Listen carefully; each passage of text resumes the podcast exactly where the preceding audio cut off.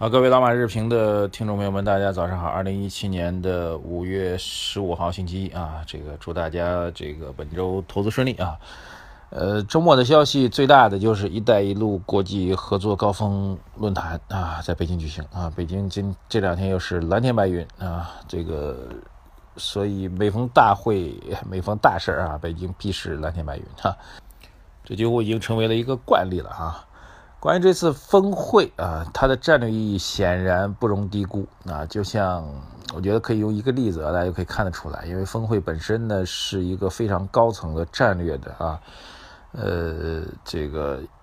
高瞻远瞩的这样一个会议啊，所以我们很难从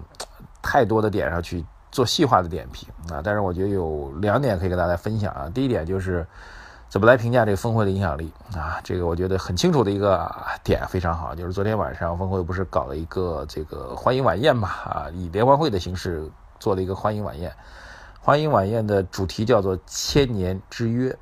啊，又一个千年，各位听着耳熟啊。这个雄安是千年大计，那么“一带一路”是千年之约啊，由此可见它的战略意义啊。当然，这个千年按照解释来说是指过去的一千年啊。就过去一千年前，我们曾经“一带一路”沿线的这些国家有过一次重大的约会。那么现在一千年之后了，我们再有一次约会，哈，大概这样个意思。当然了，他可能也是展望未来一千年啊，可能这约会继续下去啊。所以中国现在有两个跟千年相关的国际战略啊，一个是对内的雄安新区，一个是对外的一带一路啊。这个我觉得是峰会的第一点。第二点就是峰会会带来实际性的经济增长和经济合作啊。昨天我们也宣布大家一组数据啊，这个比如中国要增加呃丝路基金一千亿的资金规模等等等等很多数字我们就不重复了。实际的影响啊，在短期来讲啊，这个基础设施建设对外的一个发挥啊，这个基之前基建基本上中国国内对外的基建，这个大家可以想，包括最简单的。高速公路、高速铁路啊，还有中国具有非常强大的竞争优势的一些技术啊，比如说核电技术啊，再比如说我们的 C 九幺九、C 九幺九，呃，全面商用之后，我估计会给沿线的很多国家卖飞机啊，所以大家可以按照中国的高端装备制造业的优势对外输出，来寻找相关的投资标的啊。我刚刚讲了几个啊，高速公路、高速铁路、核电、大飞机等等等等啊，这个。大家可以去想啊，相关的上市公司，按照千年之约的角度来讲，会带来战略性的机会啊。这是关于“一带一路”的事情啊。然后回到我们这个盘面交易的一个点啊，昨天其实还有一个非常重要的消息，呃，那就是新华社昨天发了一篇稿子啊。这篇稿子这个比较严肃的讨论了大家比较关心的话题。新华社北京五月十四日电。啊，题目为“资本市场不能发生处置风险的风险”。新华社记者许胜，哎，这个标题，呃，这个大家要懂啊。新华社的稿子呢，大概也分为几类啊，有一些类呢是属于呃非新华社系统当中援引一些专家说表表达的一些话，这些话呢其实更多的是一种嗯观点上的阐释。那么如果以新华社某月某日北京店的这种名义呢，就相对于比较正式的一个报道了。啊，当然呢，即便是新华社正式的报道，在新华社的稿件处理当中呢，也会分为不同的等级啊，这一些这个内幕哈，大家不太熟的，呃，有些稿件呢是要直接统发到全国各地的党报系统的啊，这个包括人民日报，包括各地的这个党报系统啊，有这样一个分发的一个渠道，这种稿件，那么显然就不只是一个。这个发布的稿子更多的是一种政策上的宣示，需要从中央到地方贯彻下去的啊，这是最高层次的一个稿件。那么当然，这个稿件是不是进入到这个系统，我们不知道啊。但是从它的这个稿件的这个报头上来讲啊，用新华社北京五月十四日电这个标题，已经是比较正式的一个稿件了。